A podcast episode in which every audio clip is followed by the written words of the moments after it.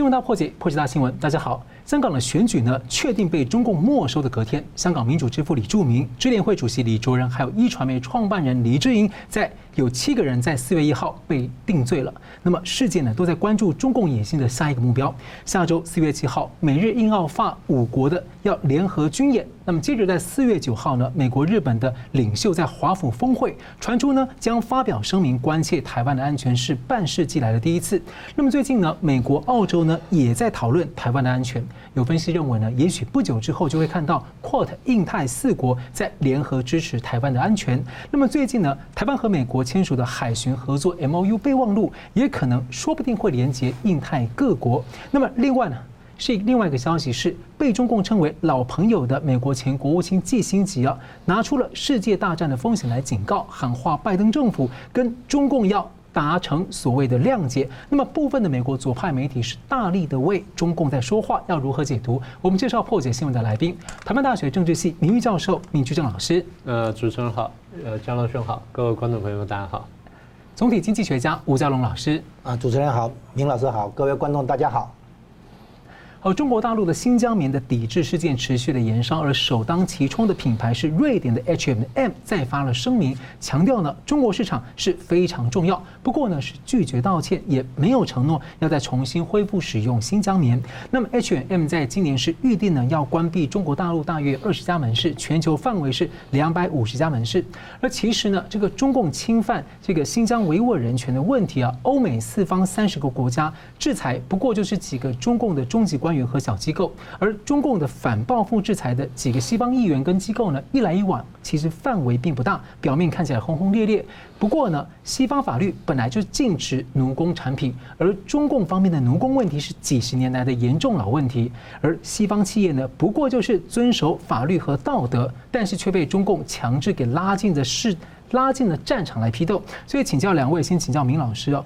中共在这个时点上这样发动，或者说他放任大规模、全面的这种中共版的民族主义的大动员，而且归咎说这种抵制新疆棉是所谓西方白左的典型做法。但实际上我们知道，其实抵制新疆棉的很多是重视人权的这个西方的保守派、传统派。所以你怎么解读他这样的一个说法？再来就是国际企业过去往往就是向中共道歉了事啊，赶快这个过一阵子就好了。但这一次大多拒绝妥协啊，这是单一事件，还是说一个觉醒的趋势？嗯，希望是一个觉醒的过程的一部分哈。不过现在我们还有待观察，这事情来龙去脉，我相信大家都已经比较了解。但我从另外的角度来谈一下这个问题。呃，新疆棉花呢是世界上也很主要的一个棉产地，是，然后质量什么都不错，所以出口呢对中共的帮助也很大。如果说你说是到底说有没有有没有强制有没有强制劳动，我们可以这样看，在大概六七年前、七八年前呢，当时这个。摘采棉花呢，他们劳动力非常紧缺，因为它量非常大。各位看一下那画面就晓得了。所以这个工作也非常辛苦。所以当时呢，为了要招聘这个民工呢，新疆呢就向全国各地呢就发发广告，然后招募。招募条件非常好，大概每月呢三千五到四千块钱，然后包吃住什么等等。然后还有什么其他劳动奖励？比如说你的你加班了或超时或者量超多了什么的，你可能还还有这个。讲的这个激励奖金，所以大概这样子，一般来说，一年工作多长时间呢？在两个月左右，这样可以拿到一万块钱。在六七年前，这样两个月就可以拿到一万块钱呢，啊，很吃力，但是很值得。当然，后来慢慢随着机械化生产之后呢，那个人力的需求就比较少了。比如说北疆呢，大概超过百分之九十，南疆超过百分之四十呢，都已经工业化采棉，什么机械化采棉。那么这个事情闹起来呢，是因为国际上有一个团体啊，一个呃，我们叫做民间组织了，那个 NGO 呢，叫 BCI，大家都知道了，就是呃良好棉花发展协会什么等等，他们这个总部在瑞士，他们观察了世界上这生产过程，观察了这印度啦、埃及啦，然后中国什么等等，最后呢就指认几个地方说，那这个地方呢有强制劳动的这个情况。呃，其实事情出来已经大概就真正发布呢是去年的事情了嘛，然后大概就这一类的话题呢，就谈说这种强制劳动啊，或者什么血钻石、血棉花什么的，这也就是人权意识的抬头，也是在这个呃我们说在劳工界里面的，这人权意识抬头呢，其实已经有了几十年的时间，现在只是慢慢慢慢延伸到不同的领域，然后不同的这个产业而已。好，那么大陆的说法是说啊，因为我们中国大陆经济发展太快，西方各国呢打不过我们，所以呢就使阴招了。好，比如说你们看看吧，我们你说二零二零年这个不是染疫嘛，经济不好嘛。呃，我们经济很不错啊，我们还有顺差多少多少钱呢？然后在世界上，除了对了日本、对南韩、对台湾，我们是贸易的逆差之外，其他我们对于什么都顺差。对啊，对东盟也好了，对欧盟也好了，对美国我们都顺差。所以这些国家在打输之后不服气，然后就出阴招。什么叫出阴招呢？啊，比如说推出人权问题啦。环保问题啦，气候暖化问题啦，知识产权问题啦，倾销问题啊，垄断问题啊，现在推出什么强制劳动问题，所以这东西在中国看起来都叫阴招。这阴招是谁出的呢？西方白左，西方白左，也就是西方的白人的左派。那简单说，就比较接近社会主义啊。那不管是多左边的社会主义呢，到大体上都是归类西方白左。而这批西方白种呢？其实他们也想做生意，他想维护他的商业利益，想维护他的市场。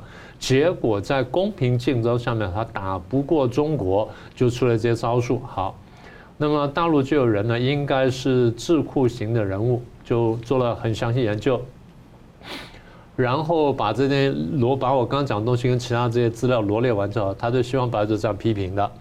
好，这些呢，什么出阴招呢？就是西方白左的本来面目。他们无视财产权，干预他人经营自主权，然后是慷他人之慨，然后是诉诸国家强制力的，然后没有逻辑思维能力的，好，这是形容词。好，他们给他们这些白左的这个呃名词什么呢？第一，野蛮人，啊，第二是这个慷他人之慨的抢劫犯，然后第三是可怜虫，然后是蠢蛋，是蠢货，然后是道德婊子。也就是说，你能想象的难听话都骂出来了。他们听起来除了那个骂人的话，前面的形容都很像共产党，很 很像中国共产党。对，所以他们不会觉得骂到自己不会被查禁吗？从来不觉得。你看到华春莹或者这个赵立坚这样骂人家说那些话，完全可以套到他头上，他一点感觉都没有。他不怕中国人民会觉得嗯，听起来很熟悉的感觉。不会，因为他觉得说你们都被我洗脑了。你们都被我洗脑了，所以我说谁这就是谁。他们都是这样，少数大家在网络上，少数网民会想到说啊，他们其实在讲自己，对不对？很少很少的啊。那么也就是这样重话骂完之后呢，他们真的觉得说就没事了。可是我记得我们过去谈过问题，我们谈过联合国人权公约嘛，是。我们特别谈过说这个呃，防止及惩治灭绝种族罪的问题。我们也列举说，第二条呢，他特别讲说哪些种族灭绝呢？譬如伤害某特定团体成员啦，然后使得团体成员在身体上经常受到伤害啦，啊，或者说在使得处在很坏的生活状况下面，然后让他们这个局部和全部生命受到威胁啦。然后第四就是什么阻止成员生育啦，然后再就这个分割这个小孩跟这个母亲啦，什么等等。好，所以这些所有这些东西呢，国际上现在慢慢看出来了。这五条，大家，我先讲讲会啊，这叫一九四八年这个惩治、防止及惩治种族灭绝罪的公约，第二条里面有五款，然后里面讲得很清楚，这五款里面只要犯任何一款，都叫做犯了种族灭绝罪。是。现在大家各方面资讯都出来，然后很多这些智库啊，或者这些呃准政府单位呢，都已经把那研究结果做出来了，大家都指认说新疆的这五条全犯了。全犯了，好，那你说中共官方或中共的智库有人讲说，刚刚讲那些指控呢是西方白左的阴谋什么等等。呃，其实那些刚刚讲那东西，其实就是中共在加入 WTO 自己的承诺。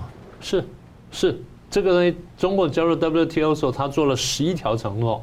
后来呢，美国在这个打贸易战前，其实有一个学校呢专门做了研究，这十一条承诺没有一条落实。我在别的地方讲过，没有一条落实，更不要说这个了。好，所以大家都看到这几年来，中共对于新疆的这维吾尔人的压迫到什么地步？呃，成立再教育营，然后这个压迫他们这个呃喝酒啦，然后吃猪肉啦，然后唱中国歌曲啦，然后不如果你不服从的话，那我们就送劳改营什么等等。所以国际团体都认定说，现在在中共的再教育里面，所谓叫劳改营里面呢，关了大概至少一百一百万的维吾尔人。那国际上的揭发也非常多，所以选棉花问题也只是其中之一而已。那么中共拿着事情，第一呢就是避重就轻，他就把话题全部转转。哎，你说我这个整个灭绝怎么？不不，我们先就谈着什么？谈棉花的问题。那棉花呢啊？那我已经百分之九十怎么样？然后百分之四十怎么样？哎，百分之九十，另外还有百分之十是可以强制劳动的。这个东西你你算算看，百分之十话是多少？这还是很可怕的数字。对，好，所以我说第一是避重就轻，第二呢，他根本绕开的问题。等到把问题绕开之后呢，他开始混淆视听。这就是他的统战跟文宣的一贯伎俩。那我们说的只是一个问题，我们说的是，你到底有没有对新疆维吾尔种族灭绝嘛？现摆出来是有嘛？而且你不只对新疆这样做，大家看看这一两年来中共对香港怎么做。我记得两年前的时候，我们在这个节目上我们就讲，我说将来呢要走下去，我说黎智英会被抓，李柱铭会被抓。当时我讲说没有人相信，那现在是不是抓了？也就是说，连香港这种众目睽睽地方，中共都干成这样。那今天还有人跟大家讲说，哦，中共在新疆没有强制劳动，也没有种族灭绝。我们摊开事实，你再看一遍吧。而且，美国国务院的官员之前在台湾的时候访问过他，他说其实。在新疆等等，还有对其他宗教团体的手法，跟二十年来对法轮功的手法非常相近，而且完全相同。最近还有这个所谓再教育营啊，连基督徒被关进去了。最近有新的报道出来，所以其实他不断的在这样的做这样的事情。中共对于这非我族类，他的这个他的那个压迫是非常厉害的。所谓非我族类，就是非共产党员啊，那压迫非常厉害。同样问题，吴老师，哎，新疆这个问题是用名义上是用人权来打的哈。刚才明老师有做了很多的解说了哈。那我现在先问，就三个问题，三个为什么？为什么不谈香港？人权问题，香港很严重，因为美国国会通过的就是《香港人权与民主法案》，对，针对香港的人权问题，这个是现在就在进行的哈。那你为什么谈了新疆？OK，新疆有人权问题，这个我们知道嘛哈？那你怎么没有去提香港？就还不够强硬。第二个，活摘人体器官是违反人权的事情，你为什么不去提？嗯。第三个就是讲宗教自由。基督教、天主教、哈法轮功等等宗教自由的宗教的打压，这个也是人权问题，你为什么不提？有三个为什么？呃，新疆有人权问题，这个我承认哈，这个。这问题是你为什么不提另外三个？长期的这种对，可见香新疆有它的此时此刻有它的独特性、特殊的性哈，就说它跳过其他三个西方国家哈，跳过其他三个人权问题，单挑新疆。来加加码，对不对哈？可能有它的其他的那个考虑点啊。好，这这第一点。第二点，新疆那个产业哈，它的棉花产量算是好的棉花，而且占全中国大概九成的产量。另外一个农业大省也做棉花的，就山东了哈。是这样子。那纺织业一向是创造外汇收入的一个重要行业。据说整个纺织业的产品这样统计下来，可能会超过两千亿美元的这个外汇收入。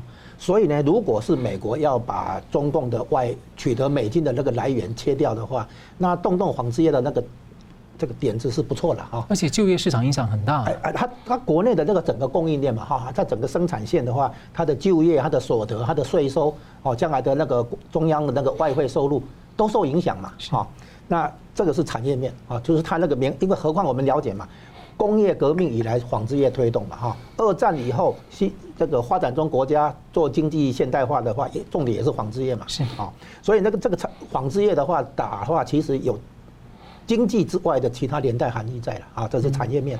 再来讲，新疆有一个很独特的东西，可能就不是刚刚讲的其他地方能够取代，就是它的一带一路的关键地位。这个地缘政治这边，一带一路呢？出发点就是从新疆出去中亚五国哈，原来在苏联的那个中亚五国，对，然后呢，经过这五国以后继续走的话，就是进入俄罗斯，是，再从俄罗斯的南端一直走，就会进入乌克兰，然后呢，波兰，然后德国，啊，对，讲西欧，所以呢，一带一路的起点门口门户哈，就是新疆，对。然后呢，这个当然新疆往南的话，喀什南疆那边接到巴基斯坦那边哈，瓜达尔港那边也可以盖那个石油的运输管线的哈，从从巴基斯坦后面接到新疆南疆的那个喀什哈，所以新疆其实它有地缘政治的那个地位，它整个牵动东亚，哎，这中亚哈，是，所以，哎，现在插插播一下，就整个美国对中对付中共的这个整个大战略哈，海东边海面上这个突破口台湾啊，西边陆地上突破口。新疆，西南面的话呢，缅甸，那往东南到海边呢，就是南南太平洋、中太平洋那些岛国，包括这次要谈的帛琉，啊。所以它整个战略地图画出来，所以难怪新疆会优先于其他三个为刚刚讲的三个为什么先做文章啊，人权的文章。好，那现在这里提到一个美中关系的一个新的那个考虑点，就是，诶，网络自媒体哈，江神泽先生有提出来一个概念，叫做正面竞争论，就是说，川普是用围堵施加压力哈，等于是从内部来对中共那个动手哈。那拜登的理论是什么？就是说，你搞“一带一路”，我美国也跟你搞“一带一路”，叫做正面跟你竞争啊。你现在在就美国自己内部也要推基础建设投资啊。那其实这个川普本来就有提过了哈，基础建设投资，他在竞选的时候就就已经提了。那现在拜登说，不但美国自己要，现在不是要推一个基础建设的那个那个方案嘛哈？是。然后呢，他在国际上也要推。跟中共来正面竞争，你要在比如说你要在这里那里盖一个码头啦、高铁啦、高速公路干什么？美国或者联合联盟国，比如日本啊，一起来投资，跟你竞争，让你生意那个把你的生意抢过来，这样子哈，就是正面竞争啊。其实川普当时有推那个蓝点蓝点协议，也是这个类似的，但只是说他强调是自由经济跟自由的正面的这个市场竞争。其实川普你看拜登现在很多做法，其实是当延续啊。这个川普实行的一些军事跟经济的那些方案方那个战略，但是呢，他可能有一些小小的一些操作上可能有一些区别。他花很大钱，他其实并表面上拜登跟川普在好像在竞争在斗争哈，他其实他延续很多川普的那个战略思维，包括布林肯当着杨洁篪的面就讲要中国遵守国际行为规则，这就是庞培欧的那个演说里面讲的东西啊，啊，这个就是本来庞培欧的东西啊，那布林肯照样借过来用啊，所以现在是说拜登呢这个。川普是给他加压力，砍要加关税，砍他要砍他的那个贸易顺差，让他不能顺利出口到美国。然后呢，现在拜登多了一步，联合盟友在国际上“一带一路”这个基础建设上面跟他正面竞争，啊，跟他抢生意这样子。好，那等等于说一个一个从里面哈，让他那个削弱他的经济实力；一个从外面呢封堵他的这个经济扩张啊，等于是里里应外合的这个那个操作了哈。然后这里要引出中方的一个看法，就是。其实新疆这个问题，种族的问题灭绝，就像明老师说，是是有嘛哈，有这回事情。可是他不止在新疆，他在蒙古最近也在做，内蒙古那边也在做嘛哈，都是比如说不准你在讲那个你的本地诶母语哈，然后呢是学校上课用汉语上课嘛哈，教材改成汉语这样嘛。那很多蒙古的父母就把孩子叫回来了，在家里面自己教这个母语的，这个怎怎不可灭绝嘛哈，这样子。其实这个是整个一盘棋，习近平的一盘棋，是因为他，也许他的顾问跟他讲了哈。就是日本从来都想崛起，恢复他的大东亚共荣圈。哈，日本要崛起，成为亚洲的霸主。然后首要对手是中国。那中国要如何对付呢？答案是裂解中国。裂解的方式就是说，像新西藏、新疆、蒙古、东北都让它独立。啊，那时候台湾哈比较独立这样子，就是日本为了要在东亚重新崛起，有一有一个裂解中国的一种。没有说出口的一个计划，所以习近平就变成先发制人。我先把边疆地区这边稳定好、搞好，这是这是广义的维稳的概念。我不让日本或者日美日联手在中国里面有机会见缝插针啊，有机会这个把中国做裂解，是这样子。所以他会有这种。然后呢，讲到西方白左这边哈，是这样，西方白左或者我们广义讲，其实也就是深层政府了哈。或者深层政府，也就是西方白左之一了哈，是这样。他先利用中共啊合作，叫做合作，先把川普拉下来，拉下来之后呢，接下来就是什么呀？要抛弃跟削弱中共。所以我说，我以前之前应我记得有在这个节目讲过，深层政府跟中共事情完了之后，一肯定要对干。现在你就开始看到白左开始对中共开始出手，这是其实完全符合我们的逻辑推理。啊，西方白左跟中共，广义讲都是社会主义的这个这个大大树干开出来的花朵了哈。其实他们理论上有连结，都是左派嘛，对不对？那先合作，把这个保守派右派的川普先干掉，干掉以后回来了，当然要把中共抛弃。跟就是我我打了比方嘛，以前我们在美国吃中餐馆的时候，那个筷子哈，不是免洗筷嘛，叫做用完即丢嘛，哈。所以中共的话被他用完的话，应该要准备丢嘛，哈。所以你会看到这个矛盾嘛，然后找新疆下手。所以新疆这个棋，这个这个这颗棋哈，是多方面的作用了。它一石好几鸟了，它不是只是一石两鸟了啊，是这样子。好了，我们休息一下，我们继续回来探讨一下这个台湾跟博流最近还有美方的相关的合作背后有哪一些想象空间呢？休息一下，马上回来。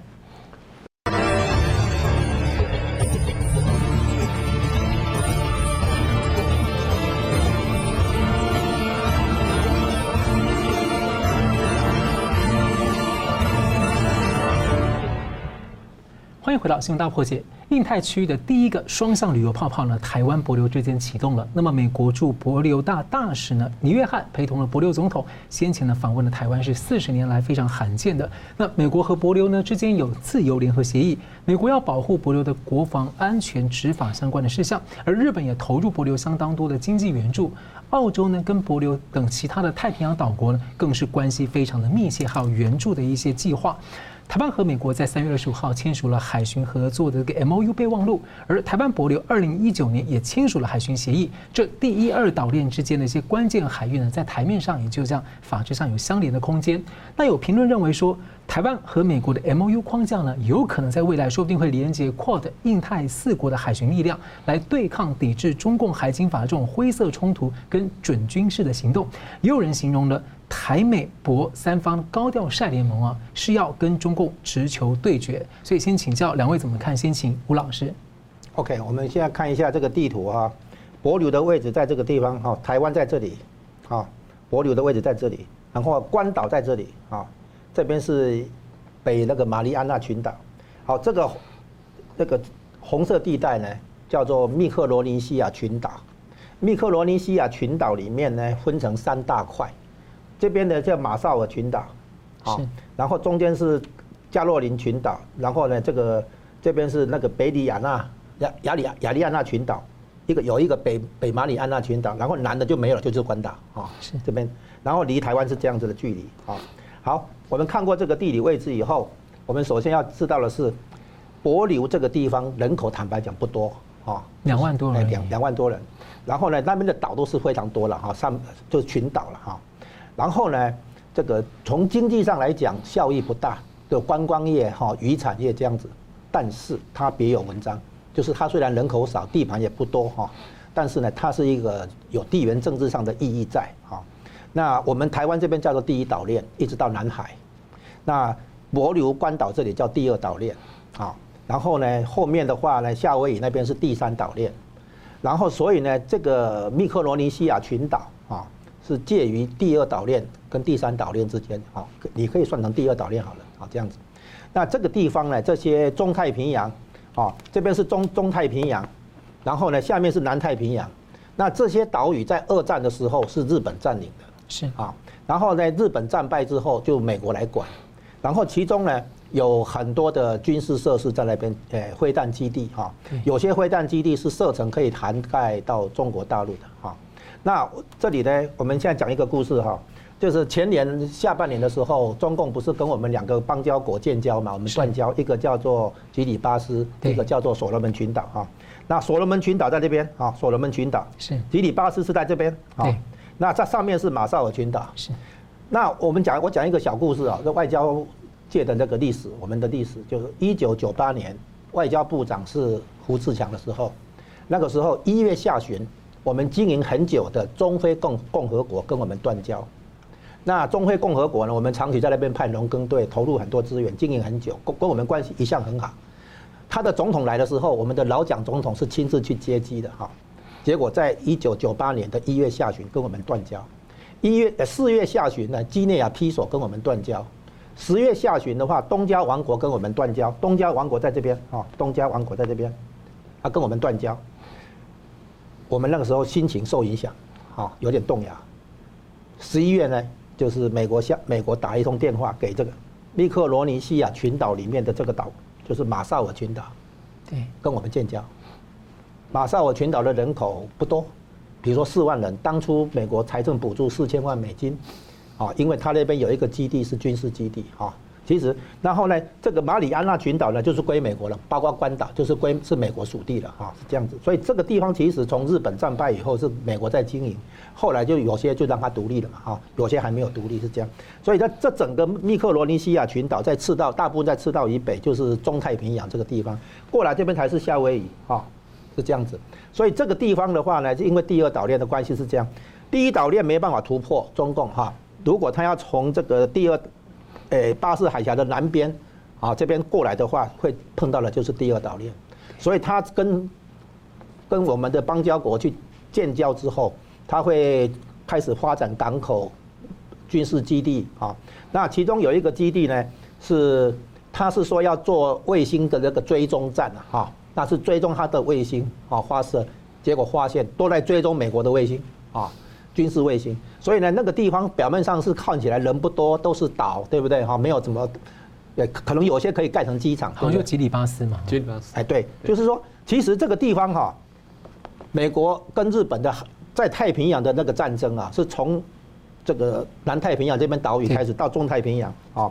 像这个吉里巴斯都是中太平洋的第一个战争，第一场战争就在这里。是当时那个死伤很惨重，登陆战打很惨重。哎，像那个南南太平洋这边，所以呢，如果我们的邦交国一一被中共挖走，中共在这边一一建交的话，然后来盖码头、发展呃盖机场、发展军事基地的话，我就说了，相当于美国的第二次世界大战亚洲部分等于白打。美国打赢了日本以后，才能够掌握这些岛屿关键的那个地缘政治上的一些有价值的地方，然后呢，如果中共因为建交进来，把手伸进来，在那边盖港口、机场、那个飞弹基地的话，那下一个威胁的，那当然就是夏威夷了啊，以及那个加州海岸。所以对美国来讲，这里不是远远方哈，这个跟跟事不关己，不是，恰恰相反啊。第一岛链本来就是美国的国家安全，台湾在这里嘛哈。是。然后呢，第二岛链的话就是这一带嘛，整个密克罗尼西亚群岛。啊，这里三大块嘛，哈，那我帛琉在这里就是我们的邦交国，哈，我们这里有四个邦交国了，这是其中之一，啊，马绍尔群岛也是我们邦交国，所以呢，我们现在看到这个地理位置的话，就了解帛琉，其实你看他为什么美国大使来，然后呢跟我们签那个美台的海巡合作备忘录，然后呢台湾跟帛琉的海巡的合作备忘录，全部着眼于这个嘛，就是说它这个是第二岛链的争夺。哦，表面上是台湾的外交争夺战，但是背后其实是美国跟中共的第二岛链争夺战，太平洋的地缘政治的争夺战。那边人口不多，产业部分价值经经济产量不大啊，这个我们承认，但是它有其他的含义在这里。所以，我们台湾为我们自己争取邦交国的时候，同时也在提供美国侧翼，就是说帮美国守住这个地带，不要让中共把手伸进来。哦，这个是，所以我们去那边观光的话，其实也算是自己观光一下，也同时在为国家安全做一点小小的贡献了。哦，这样子。所以，同样问题也请那个米老师。就就接续刚才吴老师话讲哈，那个我大家注意到，美国第二次大战的时候呢，他开了两个战场，一个是欧洲战场打纳粹德国，一个是亚洲战场打日本。亚洲战场打日本呢，是先从那个呃珍珠港返回头去打。然后一步步呢推进，当然打的最凶是瓜岛嘛，瓜达康纳尔群岛嘛。呃，其实你现在回头去看，就是美日呢，其实在这个大概在一九零零年左右呢，开始在亚洲争霸。啊，我把这话再说一次，美国因为要进到亚洲来，当时呢大部分呢都已经被列强都占领了，所以美国进到亚洲来的时候呢，他他找个立足之地。一八九九年不是提了门户开放政策吗？其实大家都不太理他，因为一八九九年的美国不是什么，有点像是今天的加拿大、澳洲，甚至地位再差一点点，所以他讲话没有人相信。但是美国因为经济利益，因为商业利益，他他的国力也逐渐雄厚，所以他必须要进进到亚洲。可是亚洲当时呢，除了说大陆地区大部分被日本的或其他势力割据之外呢，他进来呢就只能进到太平洋。所以美日呢，其实我讲说，一九零零年左右在太平洋上开始争霸，这是一个大的战略图。打了多长争霸多长时间呢？四十五年的时间，到一九四五年美国打赢，这样就接续了刚才加龙兄讲那一段。所以美国打赢之后，有些地方放到独立，但有些地方呢，美国就收在手上，因为这地方很重要，而且我是花了人力去，花了这个性命去打下来的。后来我们就讲说，美国人其实很狡猾，你看。他没有出兵呢，去帮中国大陆打仗，或帮大陆中国打仗。为什么？打完之后那地方他拿不到，哈。但是呢，他却出兵去打这些地方。为什么？打完之后拿得到，啊，现在拿下来了，那就接续了刚才江教授讲的。所以它是一个战略竞争地方。刚才开头你也讲到，你说，呃，日本在帛琉呢也投下了很大的投资，没有错，因为日本也在经营它的二战时候的经营的范围嘛。好，所以美国在经营，那日本现在也用经济方法来经营，中共也来经营了。我们上的这个上上次节目嘛，我们不是讲到说，呃，中共在西方有个珍珠链嘛，那就“一带一路”的这个这个前身嘛。大家有没有注意到，他在东方也推个珍珠链，只是不叫做珍珠链。如果把刚才江老师讲的那些点那些岛，你就串起来看看，它是不是有个战略设想在？是有的。所以换句话说，中共的确是有个很大的战略设想。中共呢，现在我们把它往东边延伸呢，刚刚把那个小岛连起来呢，可以视为中共在东方的珍珠链的战略点。然后你要注意到，中共的海军呢，在这个太平洋，在太太美方叫做西太平洋，我们就叫太平洋区。中共呢，在这个舰艇，大家在太平洋什么地方活动呢？在关岛附近活动，因为他们讲了，将来仗在哪里打，兵要在哪里练。啊，仗在哪里打，兵在哪里练。如果你在关岛练兵，你想跟谁打仗？很清楚了。好，那这样就讲回今天的主题，就是帛琉的问题。所以刚才佳龙兄对那帛琉地理位置讲很清楚了。我们把那图啊，各位等下有空来看一次。它其实在菲律宾的最南方的正东方，最南方的岛的正东方，大概是这样。所以离马尼拉呢，大概是几百公里这样子。呃，跟我们的关系，当然中间还穿还夹着一个菲律宾，看起来不那么直接。呃，所以人家说哦，现在是台湾、美国、帛琉呢三边联盟，其实还不叫做联盟，现在只能说是三边关系的开端。但是开端是有意义的。当然，大家说刚才这个呃，美国驻帛琉大使什么人呢？叫尼约翰。尼约翰呢，原来是美国的，好像太平洋司令部的什么人？他好像还是跟那个陆战队的顾问啊。对他，他的官阶比较高，也就是说他是军方背景的，然后派到这地方来。当然，大家比较敏感，说那是不是三边联盟？其实不是联盟，我刚讲了，是三边关系的开端。啊，严格说起来呢，大概我们现在三边的战略意义还没有开始，但是外交意义比较大。为什么外交意义比较大呢？因为一个正牌的美国大使，不是住在别的地方，住在一个很小地方的一个大使，哎，来到台湾了。在我在另外的地方讲过说，其实美国上次想派大使来呢，是去年年底想派美国驻联合国大使来台湾，就中共激烈抗议，然后美国就作罢了。那现在美国绕道呢，找了一个比较小地方的大使来，中共当然要抗议，因为不抗议的话呢，台美外交一旦突破呢，那我这边就崩溃了。但是美国的动作明确告诉你说，我就是要突破一下，我就要突破一下。突破意义是什么呢？告诉大家说，其实刚刚江龙兄有提到，告诉大家说，现在大家呢，这个美中也好，或什么各方面也好，兵家必争之地是台湾，必争是台湾。如果你对台湾动手，那我就不客气了。但是我怎么样让你知道说我非常重视台湾呢？哎，你看，我把博驻帛琉大使弄到台湾来走一趟，所以美国这方呢，外交的意义呢大于其他东西。好，那讲到这里呢，我们就要回头看看台湾了。是美国在打台湾牌，我从头到尾就要讲。我说不但美国打台湾牌，中共也打台湾牌。你说我两边都不要当牌打，我都不要，你能讲吗？中共飞机来飞你来飞来绕台湾的时候，你跟他讲说你回去你不要来绕台湾，我不要当你棋子，我不要你当去玩美国的时候拿我当棋子，你能这样讲吗？结果现在美国来拿台湾当棋的时候，你就去批评美国了。好，那我现在问几个问题。第一，讲刚才那些话的人，请你想一想。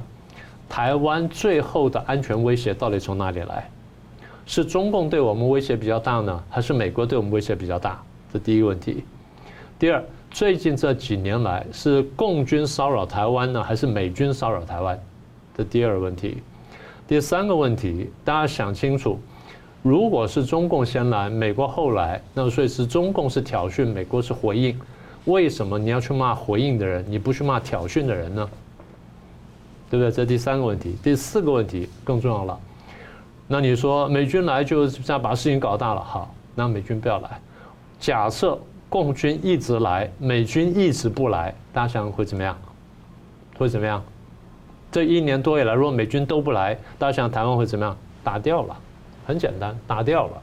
中国看你没有反应嘛，你不在意嘛，所以我当然打掉了嘛。所以刚才讲这些话的朋友呢，我提醒几点：第一。大家要想清楚，你的外面的敌人是谁？你里面的台湾呃，里面的敌人是谁？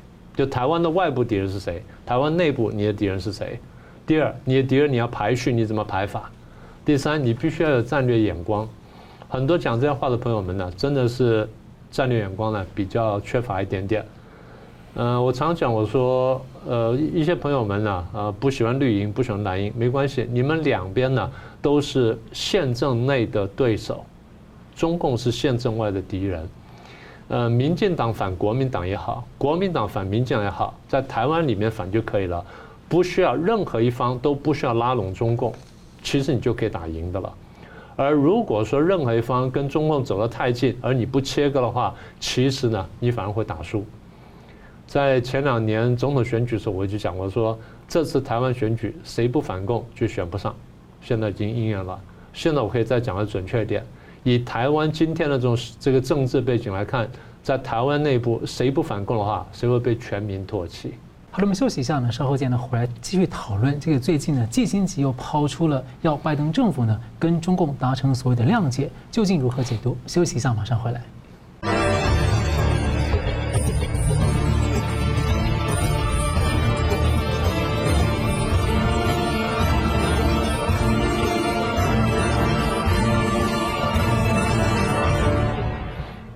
欢迎回到新闻大破解。最近呢，被中共称为老朋友的季辛吉呢，有相关的发言。那么季辛吉呢，是前美国国务卿，他在外交界有相当大的影响力。那包括在川普总统上任或者拜登总统上任的时候呢，他的相关发言都受到外交界以及北京方面的关注。最近呢，他在伦敦智库有发言，他说：第一点，如果美方没有办法和中方达成谅解，就会陷入类似欧洲在一战前的情势。冲突不断，有些能立即解决，但总有一次会失控。那么第二是美中双方有的高科技武器可能导致很严重的冲突。那西方国家和中国大陆间的关系最近又因为人权、贸易和香港等许多议题呢越来越恶化。第三，美国必须和中方达成谅解，建立新的国际秩序，避免战争。请教明教授怎么看？特别是他在川普任内跟拜登任内的时候，两个讲的话好像逻辑不太一样。对。呃，其实这个人非常复杂哈。我常常提我说，因为我们教国际关系嘛，你都得读他的书。他作为哈佛大学的教授的时候呢，我觉得是一个不错的一个学者。但是从政以后呢，很多事情呢，就真的是让人有很多不同的看法。应该这样说，他的他的思想也好，他的政策也好呢，影响美国的社会，影响乃至西方的这个主流社会呢。应该说是留毒自身，要好好批判才行。那今天我们简单说一下，季辛吉他所用的研究学问的方法呢，叫做历史类比法。简单说就是观察眼前的国际形势，然后看看过去历史上有哪一段跟它很相像，然后把那段的分析拿来套用一下，看哪些合用，哪些不合用。这方法不是不可以，这方法呢有它的局限性。简单说就是，如果你只是看到表面的相似性，你没有看到真正内涵的不一样的时候呢，你的方法呢会有很大的谬误的，我就不细说了。好，那现在话的回到本地来，他说，如果现在问题处理不好的话，呢我们就像一次大战以前一样，然后就走入一次大战。现在的时刻跟一次大战有两大不一样，我讲出来，第一个核子武器。季辛吉自己讲了，他他说现在这个双方，美国跟中共方面双方科技都很发达，武器都很精良，如果爆发大战呢，就很可怕了。对，季辛吉在一九五七年写了一本成名著作，叫做《核子武器与外交政策》，他就讲清楚了核子武器出现之后对国家外交政策有多大影响。最后大家慢慢看见了他的一些观察，然后再把它往前推推演呢，是对的，因为核子武器太厉害了。厉害到它只能变成威慑用，而不敢真正用。所以从一九四五年美国丢了原子弹之后，有哪个国家还敢再丢原子弹？没有了。有哪个国家敢真的用核子弹？没有了。一九九八年、九九年，印度跟巴基斯坦边界发生冲突，双方都拥有核子武器。最后呢，美国赶快派国务卿去调停，把火熄下来了。所以后面你没有看到核子国家真正爆发战争的，也就是。只要稍微有点点、有点点良知、有点点头脑，就晓得说核子武器呢，拿来吓主用可以，拿来用的是真的不可以。翻成白话就是核子武器会吓主战争。那今天如果美国跟中国都有核子武器，除非哪一边出现狂人，否则爆发核子武核子大战几率应该是非常非常小的。这是第一点。第二，我第二点，我觉得更大差别就是一次大战呢，是由工业革命以后各国起来国力调整了，各国起来争霸的局面。那是没有错的，但是这些国家之间有没有太大意识形态差异？没有，是大部分国家基本上呢都是君主制或者君主向民主要去转化的过程当中，所以没有什么意识形态上的这个争执。纳粹还没有起来，然后共产主义也还没有大行于世。当然，苏联当时已经革命了，但是呢，共产主义并没有大行于世。所以呃，对不起，一战之后这个共产主义才出来的。所以换句话说呢，所以意识形态之争不是主轴，但今天意识形态之争是主轴。好，那现在第三点，回到和解上面，西方人看和解就是，哎，我们和解了；共产党看和解什么呢？我有机会麻痹你，到最后呢，我要消灭你。我的我的和解不是为了和解，西方看和解是为了和解，这个中共看和解是为了麻痹对手。那你要做到和解吗？过去国共和谈就是这种精神呢、国民党方面说我们来和谈，中国方面说我要麻痹敌手，然后趁着麻痹你的时候，我调动军队，我一面打一面谈，一面打一面谈。国民党有这样想过吗？那么西方你这样想吗？历史上好像中共的和谈好像都是这样的状况。所以我不是说不能和谈，你要看情况，你要看情况，就像双方打打球叫暂停一样，不是不能叫暂停，你要看这个暂停就是对我叫帮我叫的还是帮他叫的。所以，我们常常讲说，当时国共这内战时候，第二次这个停战协议呢，是等于是帮中共叫了暂停。那今天季辛吉就是想清楚这个问题。好，季辛吉推动和解呢，大家都说评价很高。你仔细看，他犯了极大错误。和解下来之后，苏联的国力是大幅上升的。他跟你签了现武协定，但是苏联的全球战略呢，全球扩张，他去发展海军，对美国的威胁更大。这第一点。第二点，他去拉拢中共啊，去对抗苏联，他去帮共帮助中共建军呐，然后提高科技了，提高生产，就最后呢，中共回头威胁他。第三呢，他去在这个帮拉拢中共同时呢，牺牲了台湾，台湾退出联合国，结果台湾到最后呢，国际地位呢一落千丈，简单说损人不利己。第四，当时推动和解，另外原因是美国退出越战，美国退出越战了，季辛吉跟黎德寿呢拿了诺贝尔和平奖了，结果呢，南越沦陷。南越沦陷之后呢，美国国际地位一落千丈。到一九八零年代，尼克森跑呃，对不起，雷根总统跑去打另外一场战争的时候呢，才把美军地位重新拉起来，足足拖了十五六年的功夫。所以这东西标准的损人不利己，也就是说，美国连续打了败仗之后，或者美国在战场上外战连续失利之后，对美国国际地位是有伤害的。而今天大家还把季辛吉捧到那么高，这是完全错误的一个想法。那你回头在历史上你再看一遍，和解之后打败苏联了吗？没有啊。最后谁打败苏联了？雷根打败苏联了。雷根是用和解打败苏联的吗？不是，雷根是用军备竞赛。我是用建军的方式啊，我用力量、用实力跟你对话，这就美国现在讲的话，用实力跟你对话。所以一旦呢，我实力起来了，然后我开始建军了，然后雷根又跟苏联讲说，我现在去搞这个星战计划啊，那个我先搞啊，弄完之后呢，三年之后我再给你啊，你慢慢来。那这个东西是我们说这雷根演技最棒的一次。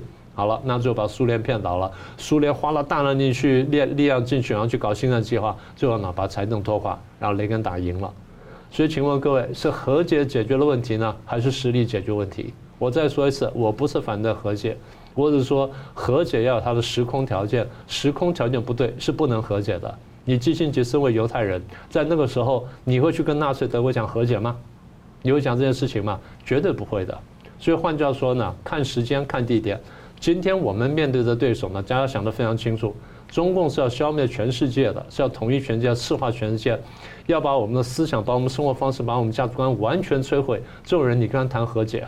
除非你有更高明的骗他的策略，否则和解呢是自我麻痹，绝对不是真正的和解。所以，川普政府当时包括蓬佩奥跟国安顾问，他们一个一个出来讲说，美国误判了这个中国共产党这么长的时间。对，是。好，同样问题，请问一下吴老师。好，那个关于季辛吉呢，这个我们台湾这边可能会特别有感受，尤其是国民党执政时期哈，蓝营人士，因为这季辛吉就是推动中共加入联合国的关键人物哈。也相当于说把中华民国出卖一样，所以我们对季辛吉来讲是比较有感，不会比较感冒一点哈。好，然后呢，季辛吉的那个理论哈论述的确影响美国的外交政策，而且影响很久，有好几个话题哈。那我先谈一下这个和解这个概念，应该就叫做和平解决方案哈全文。他是这样，他的那个博士论文研究的啊，就是欧洲的外交史，西欧的外交史。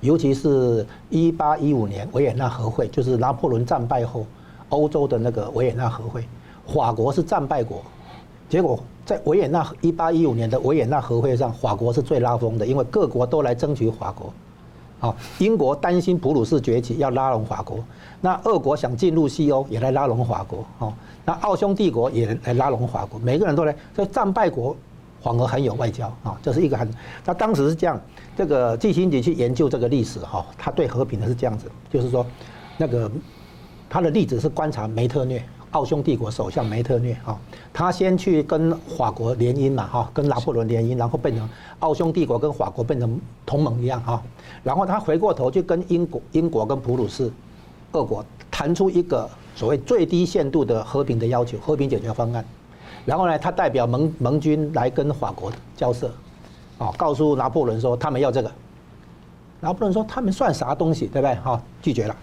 哎，你再看看，你再看看，他们要这个，对不对？拒绝了。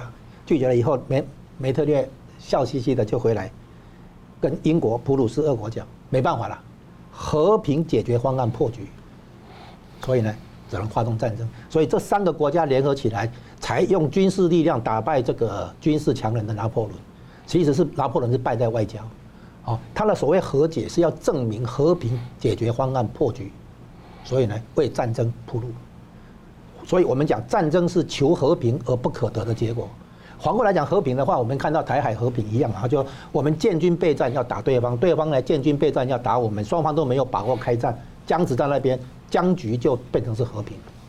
好，所以和平是求战争而不可得的结果，我把它这样解释啊。